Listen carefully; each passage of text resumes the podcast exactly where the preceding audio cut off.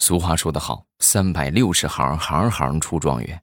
问各位一个问题啊，你们觉得这个三百六十行，就各个经商的行业当中，死亡率最高的是哪一个行业？不知道了吧？我告诉你们啊，是卖盐的盐商啊。为什么呢？因为从古到今，人们最喜欢说的一句话就是：“你是不是打死卖盐的了？怎么这么闲？”今天是正月初二，是回娘家的日子啊！咱们回娘家的路上听个段子，开开心心的跟媳妇儿回娘家啊！来分享一下我们当代网友的神评论。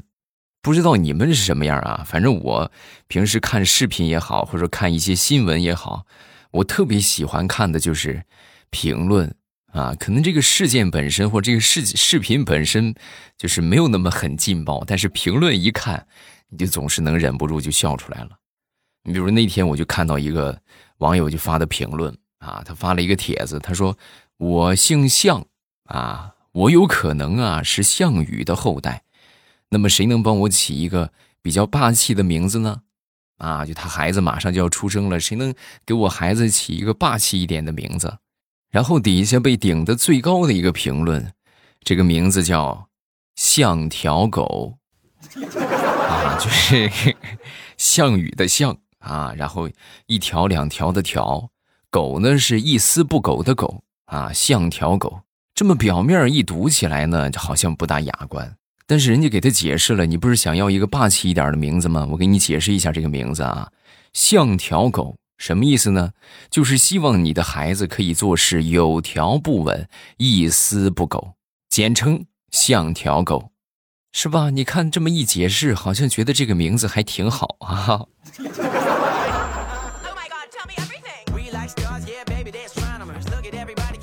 再说大石榴前两天生病了啊，那天下楼去买东西，无精打采的去买早饭、买包子。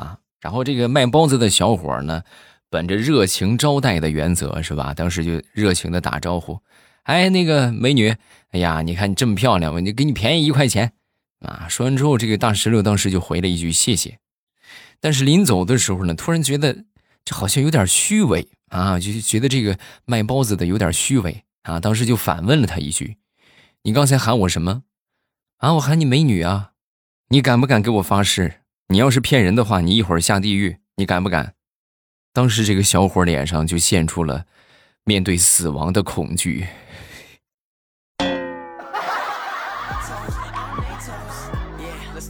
嘿，你给我解释一下，你这个脸色是什么意思啊？我就那么丑吗？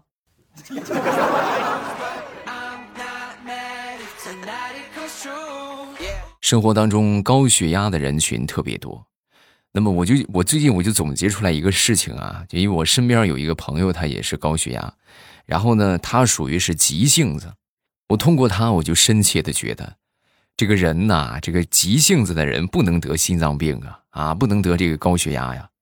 啊，为什么呢？因为他每回吃这个降压药，降压药大家都知道吧？如果家里边有这个高血压的话，一般都是一次吃吃一粒或者半粒，对吧？就每天稳定的控制一下。然后我这个急性子朋友他是怎么着呢？就每回买回来这个降压药，就看着就来气，啊，当时就说：“你说这降压药非得一天吃一片你直接打开瓶一一瓶干了不就完了吗？管一个月多好，还一天吃一片烦不烦呢？”大哥，你可千万别这个样你这要是一瓶干了，咱说你那不心脏那不就停了吗？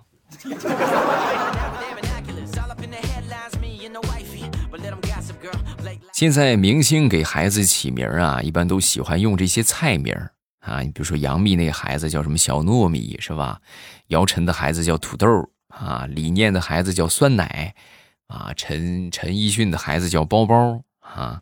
就开始流行用食物给孩子起名所以你们说，如果这个风气吹起来的话，会不会出现这样的情况？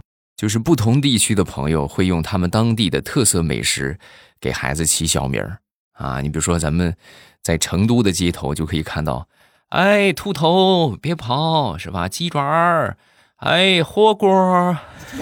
又或者喜欢吃别的的什么老腊肉豆花儿啊还豇豆儿。那么我们不妨就在下方评论区来评论一下。如果你给孩子起一个给你的孩子起一个就是食物的名字那么你希望给你孩子起什么名儿？啊下方评论区来评论啊。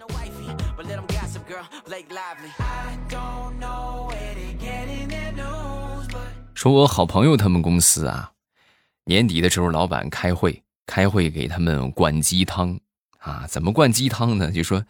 这个同志们啊，你们看啊，我这个两年之前呢，啊，这个公司呢是从我爸那儿接手的，然后当时呢，我们这个公司的市值啊是一个亿，然后经过我这两年不断的努力，同时在拿到了我爸五千万投资的情况下，我们的市值已经突破了一亿五千万了。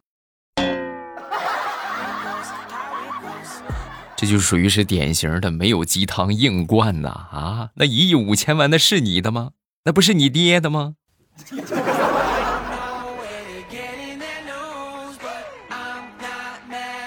那天我们办公室里边同事啊，就看了一个新闻啊，这个新闻是说的什么事呢？就说有好多国家呀，这个人生活的压力都特别大，而且自杀率特别高，普遍集中在日韩以及其他东南亚一些国家。唯独就中国没有，啊，你比如说是韩国呀、日本呐，是不是自杀率都特别高？然后我们这个同事看完这个新闻之后，忍不住就问我们：“哎，你们说为什么就是日本、韩国那么些自杀的，中国就没有呢？”他刚说完，我们另一个同事就说：“就拿我给你举例子吧，我高中我就上了五年，五年高中我都没考上大学，都没把我打倒，那其他的那些那算什么事儿啊？那根本就不叫事儿。”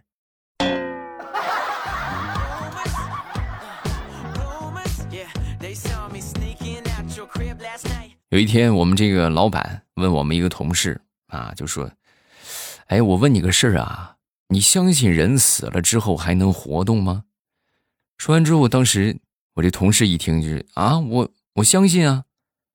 啊，那这样的话，那我大概已经弄清楚了，怪不得你昨天请假说去参加你奶奶的婚礼，然后你走了之后没多会儿，我就在外边碰见你奶奶了。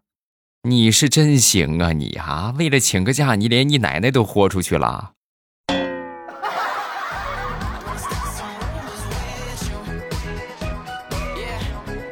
男生和女生的对话，这男生就说：“你还不知道啊？网上都说了，所有秒回信息的男生那都是缺爱，就怕对方离开自己，所以才秒回。”啊，说完这个女生就说：“啊。”这就是我给你发消息，你一个月才回的理由是吗？嗯。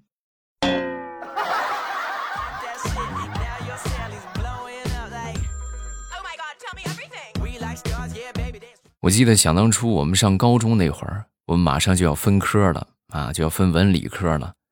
然后呢，因为我们没有经验，对吧？我们头一回上高中，然后就问我们老师：“老师，你们有有有没有什么好经验啊？你可以跟我们分享一下。”就说，呃，选理科好还是选文科好？然后我们老师就给了我们一个根本不叫建议的建议。我们老师是怎么说的呢？就是你们选理科吧，像你们这样的死活你们也学不会；你们要选文科吧，以后学会了也没啥用。啊，老师你这么说，我明白了，就是我们根本就不应该上高中，是不是？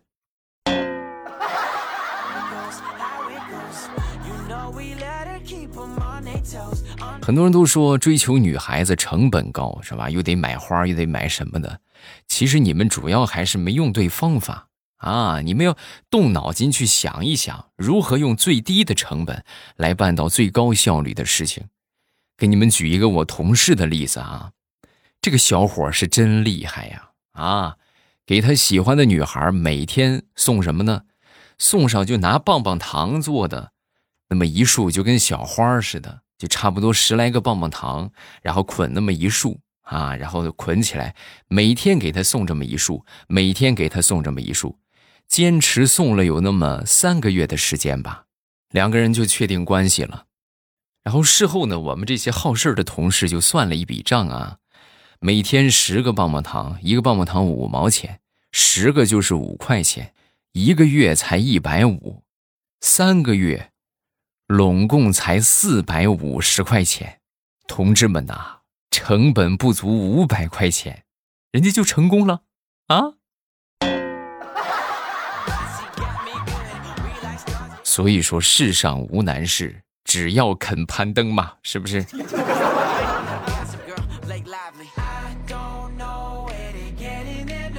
那天早上起来，跟我一个同事吃早点，然后呢，我们要的是一个火烧，然后一个油饼，再加上这些这个土豆丝儿啊，什么煎鸡蛋什么的啊，然后又要了一碗豆浆啊，就这个这个整个这叫一套，你们你们有吃过的吧？应该都知道吧？就这这整个这叫一套，然后我们两个人呢，就一人点了一套。我那一套吃完之后呢，我觉得行可以挺饱的，然后我说咱走吧。啊！结果他当时一脸幽怨的看着我，就说：“不行，你没吃饱，我我得再来一套。”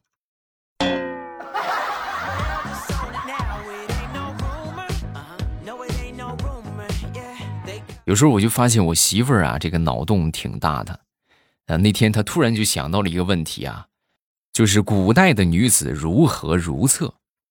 我说这个还不简单吗？那那现在怎么如厕呢？以前那就怎么如厕呗。那人还是人，那还能有什么区别？那当然不一样了。现在呢，你那有穿裤子的，有穿裙子的，是穿什么的都有，那都很方便。那以前那个衣服那都很长的，那特别长的裙子，很不方便。你想想，以前也没有马桶，对不对？那一下的话，那万一这这个裙子一不小心沾上沾上点什么不干净的东西怎么办？对不对？啊，然后我说那媳妇儿，那你觉得应该是怎么样？老公，你真是问着人了。我专门研究过啊，我甚至专门找了一个长裙子，我亲自试验了一番。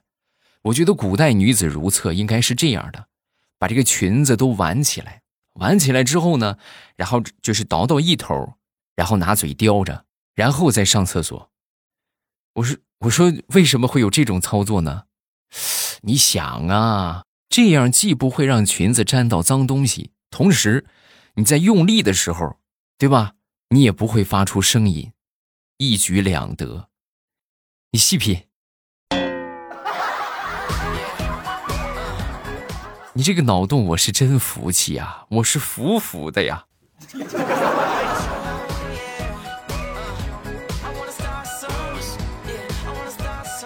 那天我媳妇儿又给我出了一个问题。然后我想了半天没想明白，最后我媳妇儿当时就不乐意了，老公不是我说你呀，啊，就这这个题目，我跟你说，我拿脚趾头想我都能想得出来，啊，我听完之后我就说，哎呦，那你是真厉害呀，啊，那你这就是传说中的足智多谋呗，对吧？那个脚你也能想事儿，是不是？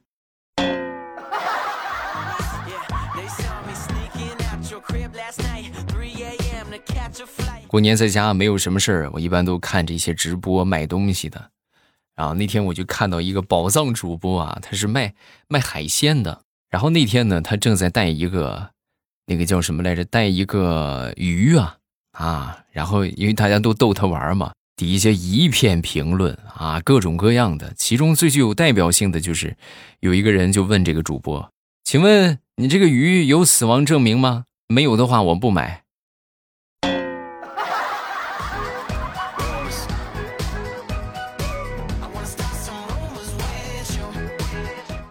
那天我就跟我发小闲聊天啊，我就问他，我说：“你这个长这么大捡到过最贵重的东西是什么？”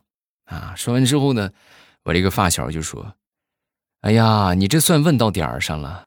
有一回啊，我在路上捡到了一张一亿面值的钱，我当时我可开心了，然后我屁颠屁颠就拿回家给我妈，我说妈，给你钱，你看我捡的，然后我就被揍了一顿。”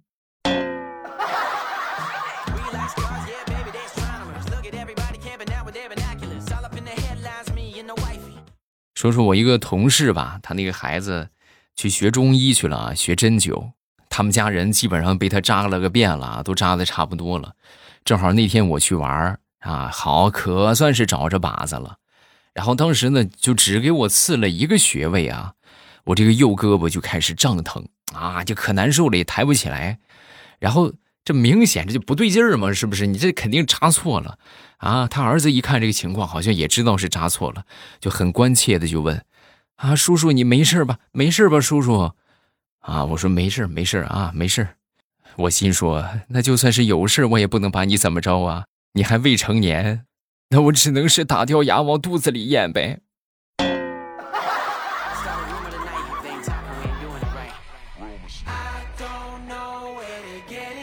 再说说我，想当初高考那年很流行一个事儿啊，叫做烧书。我我现在特别不提倡啊，很不提倡。因为书，你即便是你你不不学了是吧？不用了，咱说你放那儿，以后你你万一能用到呢？或者谁过来借个书啊？那不能用着吗？是不是？咱退一万步说，你就是不想看了，你你这个书呢，最起码你还能卖个废纸，是不是？咱说烧了的话，这是对文化、对知识的极其不尊重。但是也不知道怎么回事，那一年就很流行这个。后来我们老师也说：“你们不能这个样啊！你们这是对文化、对书的不尊重。那你们这样能考得上吗？你对书都这个样，你们什么你们也考不上。那你想，小孩儿是吧？十七八的年纪，那谁听你这个啊？都不听啊！结果不听就出事了。我们其中有一个同学啊，就把这个书给烧了。然后临到高考的前一天。”就高考需要拿准考证，是不是？他这个准考证就找不着了。哎呀，是翻箱倒柜呀，整个宿舍、整个教室都被他翻遍了，都没找着。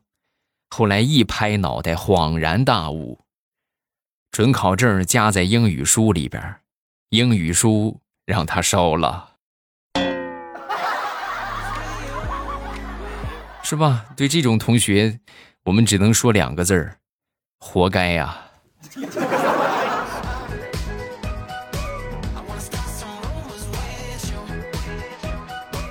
哪一刻你觉得你脑子进水了啊？举一个我同事的例子啊，我一个女同事，前两天的时候啊，因为她这个儿子在班里啊，把一个小女孩给亲哭了啊，然后亲哭之后呢，老师就教家长了，是不是？你过来吧，过来看看吧，你儿子把人家给亲哭了。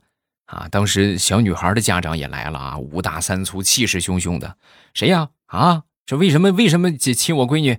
然后我这女同事一看，她可能也很紧张，是吧？也当时也不也不知所措，脑子一下可能就进水了。然后当时就跟这个大哥就说：“哎，大哥，对不起啊，你看实在不行，要不要不你亲我一下呀？”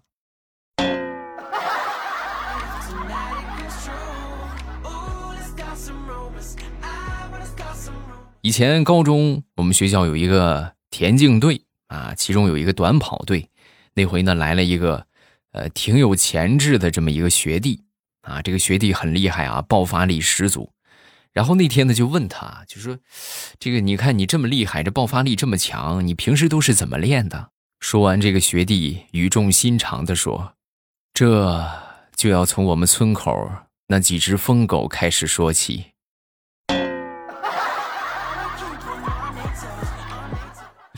你知道我童年是怎么过的吗？我是每天都被他们撵着跑啊！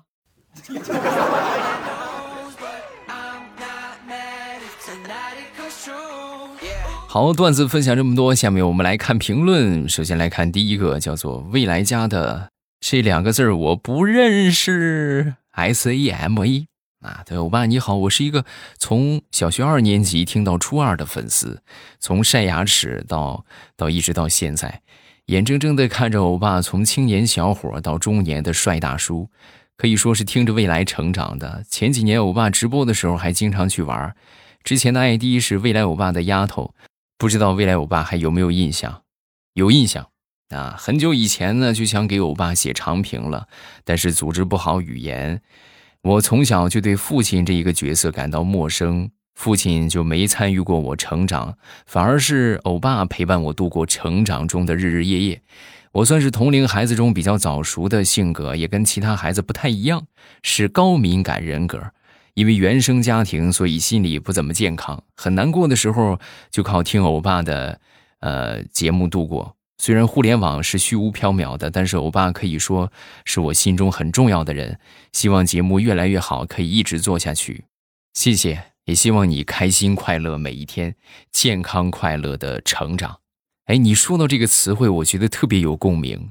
就是高敏感人格。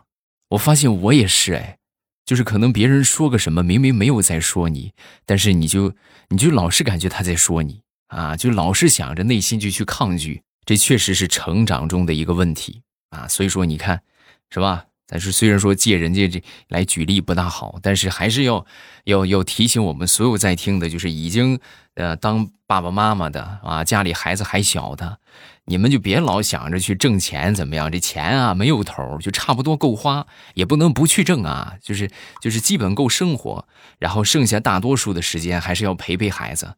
你们想想，你们能陪孩子的时间真的很少很少。是吧？你陪的最多的，也就是在他呃四岁之前上幼儿园之前，是天天在你身边。等上幼儿园之后呢，就是一天一回家，啊，等以后再上小学，如果如果说住校的话，可能就一个星期一回家。等上高中的话，可能两个星期一回家。等上大学，半年一回家，对吧？等以后再工作了，那可能就是就是一年一回家。啊，等以后可能再再结婚怎么样的话，就可能就是回来的就更少了。你算一算，你孩子留在你身边的时间真的很少，所以珍惜他成长的时光，好好的陪陪孩子啊！哎呀，我这我这个人就真的心很软啊，真的心很软，就我属于典型的那种什么呢？就是五大三粗的样子，但是我却长了一个很柔软的心啊。好，今天节目分享这么多，大家有什么想说的，都可以在下方评论区来留言，我们都会在第一时间分享大家的留言。然后，如果觉得段子不够听的话，大家可以去听小说。我们这个小说的收听方法是直接点一下我的头像，你们现在正在听喜马拉雅，不是点亮屏幕，然后点击一下我的头像。哎，就可以进到我的主页，然后往上翻，你就可以看到好多的有声书专辑。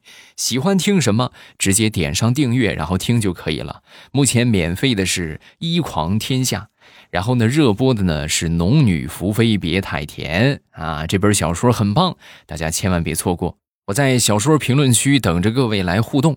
放假过年没什么事儿，听听小说，开开心。喜马拉雅，听我想听。